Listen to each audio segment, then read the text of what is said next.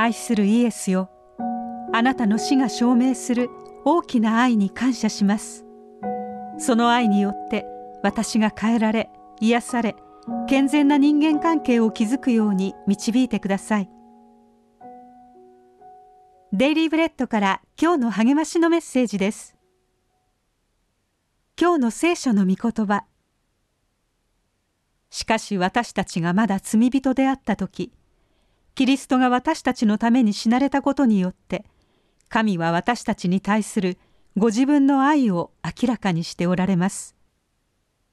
ローマ人への手紙5章8節。足元を救われるとはこのことです。婚約者の裏切りが分かったのです。その前の恋人も不実でした。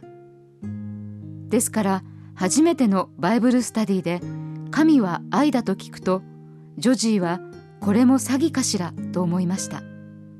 信じたらまた傷つくのではないかしらと。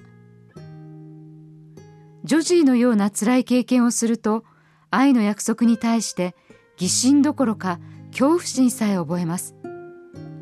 神の約束に対してでも何か裏があるかもしれないと思います。しかしそれは違います。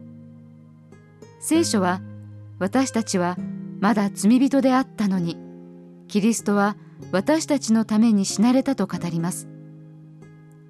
ジョジーも神が私のために死なれたことで私に対する愛はすでに証明されていると気づきましたと語ります。彼女は罪ゆえに離反していた自分に神が手を差し伸べてくださりイエスの死によって救われたと理解しました。そのおかげで私たちは許され主と共に永遠に生きることができます。神の愛をいぶかることがあったならキリストがあなたのために十字架にかかられたことを思い出しましょう。神は真実なお方ですから神の愛は信頼できる約束です。今日の目想のヒント。神の愛を疑ってしまうのはいつですか？その理由は何ですか？イエスがあなたのために死んでくださったことを知るならその疑いはどうなりますか？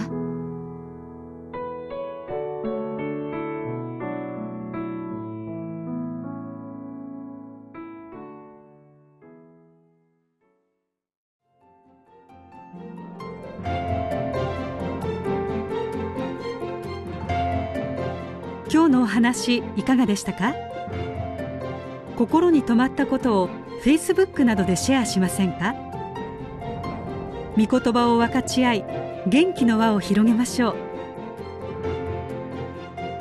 太平洋放送協会の協力でデイリーブレッドがお送りしました。